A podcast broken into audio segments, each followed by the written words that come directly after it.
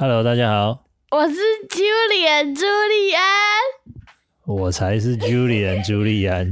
今天是二零二一年十二月二十三号，哈，是我们和孩子谈钱第十五集的节目。在之前呢，我们有介绍过，我们从二零一九年的暑假就开始。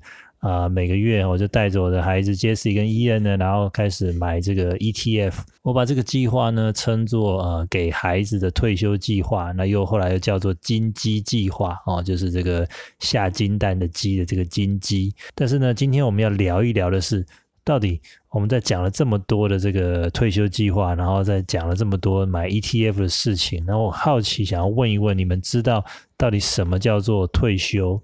就是。有人如果他不想工作，就是他觉得他自己可以不用工作，然后他就他就是用他以前的钱生活，就是他没有在赚新的钱，然后再待在家里休息，做自己想做的事。这也算是一种啊。不过通常我们在讲的就是，呃，人年纪大了，老了啊，没有体力或者比较没有能力了，到了一个。呃，可能不适合工作，或者比较没有办法工作，这个是比较常讲的退休的定义。那你们知道退休的年龄现在是几岁吗？政府规定的年龄？不知道，五十几岁吧。本来是六十哦，但是呢，这几年延后了，是吧？六十五岁哦，这个是政府规定法定的退休年龄。所以你可以算算看，六十五岁离你现在还有多久？呃，六十五减十，五十，五十五。六十五减十，五十五岁哦，所以离你们还有很远的时间。如果像阿公阿妈他们没有工作，没有在上班的话，那要怎么样有钱来付这些生活的费用？以物易物啊。是以物易物啦，就是像你刚刚讲的，就他可能以前有存钱、有赚钱啊。退休几乎是我们每个人都会遇到的情况啊，所以我认为啊，这个退休的规划可以说是我们在学这个投资理财的一个呃最后的终极目标。哦，那一般来说呢，啊，退休以后啊，要支付我们的这个生活的花费呢，不外乎有三种方式。第一个呢，就是靠政府的这个退休金。那第二个呢，就是靠小孩来照顾哦。那第三个呢，当然就是靠自己了。那今天呢，我有准备了三张图哦，要跟大家来分享。那我们来看一下哦，第一张图啊，这个是在四十年前，也就是一九八零年代的台湾，这个叫做人口结构图哦。那在左半边的是男生，右半边的是女生。然后呢，这一条一条的这个横条纹的部分呢，就代表着不同年龄的一个人口的数量哦，它的单位是万人，一万人。那我们从最下面的绿色的部分开始看，绿色的部分呢是代表十四岁以下的小朋友啊，所以像在四十年前呢，像我自己就是属于这个阶段哦，小朋友的这个阶段。然后中间这个部分呢，黄色的代表十五到六十四岁的人口哦，在政府的统计里面又称为青壮年，也就是说有工作能力的人。然后在六十五岁以上，就是最上面这个蓝色的金字塔顶端的部分呢，就是六十五岁以上的老年人。那这个结构其实看起来就很像一个金字塔哦，所以通常我们就叫做人口金字塔。那所以呢，你会发现这个年轻人、小朋友啊，还有这个青壮年人，其实占了绝大多数，然后老人是比较少的。所以，我们以前的政府的这个退休金制度是这样子，就是你每个人在工作的时候啊，你会每个月哈就提拨一笔退休金，然后交给政府来管理。那政府也会帮你补助一部分，然后就等到你六十岁或六十五岁退休的时候呢，政府再把这个钱发给你来做一个退休金的补助。那四十年前的情况就是，有很多年轻人在努力的工作，然后缴钱缴这个退休金给政府，然后只有很少的这个老人哦，就是蓝色的这个部分在领钱领退休金。那平均来说，我们可以从这张图的左下角这边来看到哈，它有帮你计算出来的，平均是十四点八位青壮年人要负担一名老人。哦，也就是说，呃，将近十五个人平均来讲在工作缴钱，一个老人在领钱，所以缴钱的人多，领钱的人少。那当时这样的退休制度没有什么太大的问题。好，那接下来我们要来看第二张图哦，是去年二零二零年的一个状况，我就进入了这个黄色青壮年的阶段了。啊，那像你们 Jesse Ian 呢，就是在这个绿色的小朋友的阶段。那如果我们的听众里面有一些是属于这个中学阶段的哥哥姐姐的话呢，其实也算是进入这个黄色的青壮年人口了啊。尤其是如果说像上了高中，诶，有些同学可能就会有一些实习的工作或打工的机会。所以呢，在政府的这个统计的定义里面啊，其实你们已经算是有工作能力的人喽。那我们来看一下二零二零年的这张图啊，虽然这个青壮年人黄色的还是很多哦，但是蓝色的部分呢？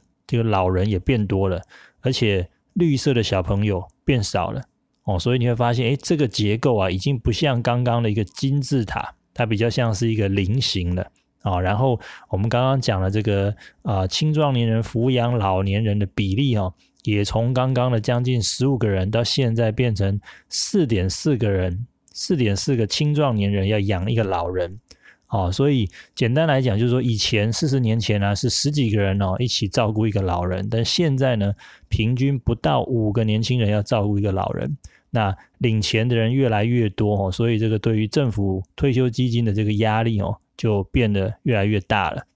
让我们来看看第三张图哦，第三张图要表示的呢是三十年以后的台湾，就是二零五零年的一个预估图。那你会发现它很明显的已经变成一个。倒三角形的形状了啊！到那个时候呢，我就变成了这个蓝色的老人的区域。那台湾的老人哈，你会看到其实变得越来越多了。然后呃，现在的小朋友到时候也会进入了这个黄色的青壮年的阶段。那你会看到左下角呢，把我们计算出来的平均数字啊，到三十年后哦，可能要平均一点五个年轻人来养一个老人。怎么是一点五？又没办法把一个人切成一半去养老人。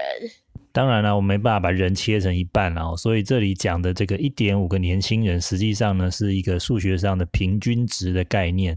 那我们可以发现，从第一张图哦是十四点八，到第二张图呢剩下四点四。然后到三十年以后预估的呢是剩下一点五哦，你就会发现说，哎，这个比例是越来越小。那也就是说呢，这个缴钱的人可能越来越少，然后领钱的人呢会越来越多哦。这也是为什么这几年一直有新闻在报道说，我们的这个政府的退休基金哦可能会破产的一个最主要的原因。那还好，前几年我们台湾的这个退休金的制度啊，已经开始做一些调整，所以以后你们长大如果去上班，那你的老板呢就会先帮你从薪水里面提拨百分之六哦，给政府来管理。那你自己可以另外提拨百分之六也给政府啦。那这一笔退休金呢，就一辈子专属于你哦，所以就不会面临像刚刚讲的这种破产的问题。但是呢，这有一个缺点，就是说我们能够提拨的资金哦，就比较有限。而且政府的绩效呢，其实有没有比较好也很难说。所以如果你只是想要靠政府的这个退休金哈来帮你规划退休的话，其实帮助还是相对比较有限的。那如果呢要靠小孩来照顾你的话，那像我们刚刚的这个图里面的估计，其实以后的小孩很明显哈就会越来越少，然后其实养小孩的成本呢也会越来越高。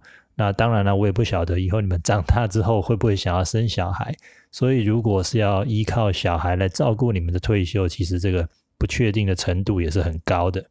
举个例子啊，像我的爸爸妈妈哦，就是你们的阿公阿妈，那每个月呢都会给他的爸爸妈妈哦，就是你们的阿祖哦，这个所谓的孝亲费。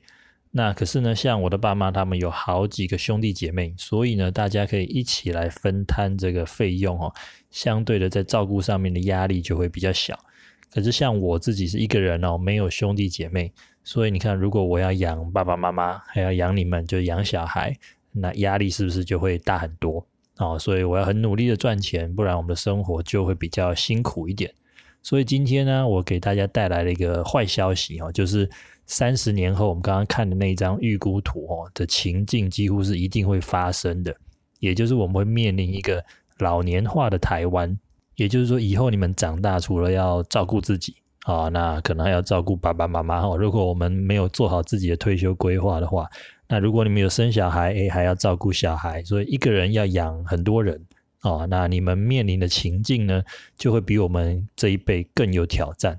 还好呢，我的爸爸妈妈在年轻的时候就有做长期的投资哦，所以他现在可以负担他们的退休费用，还可以帮忙照顾你们。那我觉得这个是我们非常幸运的地方。所以现在我跟妈妈也很努力哦，要帮自己做好退休的规划哦，这样以后才不会变成你们的负担。那不过听到这边，大家也不用太紧张哦，因为我也要给大家一个好消息，就是。你们今天听完这集节目呢，有了这个概念之后啊，其实你们就可以比别人提早五十年开始做准备哦。所以大家不要觉得说，哎，我好像还是小朋友啊，退休跟我好像是没有关系，好像离我还很遥远哦。其实这是很有很大的关系哦。所以啊，说到这里啊，其实退休规划最重要还是要靠自己啊，就是要趁年轻的时候呢，努力的工作。然后累积存钱跟做投资，这样子就有机会哈，早日达到我们像玩理财桌游里面这个破关的目标哦，也就是所谓的财务自由。我想这个才是最实际的来准备退休规划的一个方法。那也常常有人问我说：“诶，我们有需要这么早就跟孩子来讨论退休吗？”那你们觉得呢？因为在第一集的时候有谈过复利，然后就是说投资复利有三个关键，第一个是本金，第二个是报酬率，第三个是时间。然后对我们小朋友来说，时间就是最大的财富，越早开始，复利的威力越强大。诶，讲的很好哦。像我在推广的这个金鸡计划，就是鼓励呢大家每天哦，从六十六块这个目标开始，就是每天存六十六块，然后累积起来呢拿去投资。那假设我们投资一个工具，每年的报酬率有百分之六点五的话，猜猜看，我们投资二十年可以累积多少钱？哦，答案是一百万。哦，那如果呢这个累积的时间更长，到六十五年，有多久呢？答案是两千三百万，哇，差距很大哦。所以从这边你可以看出，时间这件事情对复利的这个影响哦是非常惊人的。那这个也是你们年轻人，就是小朋友呢，在投资这件事情上面最大的本钱，因为你们年轻，所以有很多的时间可以来准备复利。而且啊，还有一个重点就是说，其实没有人规定说我到六十五岁才能退休啊，对不对？如果你的事业未来很成功，工作很顺利。然后你在投资理财上面也做得很好啊，提早达到这个我们讲的破关的目标，也就是说让你的投资的收入呢能够来支付你的生活开销的话，那也很恭喜你哦。你当然也可以选择在五十岁甚至四十岁，你就可以提早退休了。不过到时候你可能会面临另外一个问题，就是说，哎，我那么早退休要做什么？啊，像我们之前讨论的这个 Tesla 老板呢，Elon Musk。他现在才五十岁，就已经是世界首富啊，全世界最有钱的人了。可是呢，你看他其实还是每天很认真的在工作然后，他很努力的在投入像 Tesla 电动车或者太阳能哦，或者希望将人类送上太空、送上火星哦。所以其实找到自己热爱的工作啊，我觉得是更重要的事情，因为这样子才能够真正做得长久。那这个也是我认为我们学习投资理财，然后要实现财务自由的一个真正的意义。也就是说，我们工作不是只是为了赚钱，而是希望能够选择自己真正热爱的事情，还有生活方式，而且呢，能够对这个社会啊有更多的贡献跟回馈。这个是我们今天想要跟大家分享的一个最主要的观念。好了，今天节目到这边告一个段落喽。接下来请杰西跟伊人为我们带来冷笑话时间。上帝啊，请问一千万年对您来说是多长？一秒钟。那一千万元呢？那只不过是一毛钱。那请您给我一毛钱吧。没问题，在这等我一秒钟。啊哈哈哈！请帮我们按赞、订阅及开启小铃铛。如果觉得今天的影片让你觉得有收获的话，欢迎给我们一点鼓励哦！谢谢大家！祝大家圣诞快乐，Merry Christmas，Merry Christmas。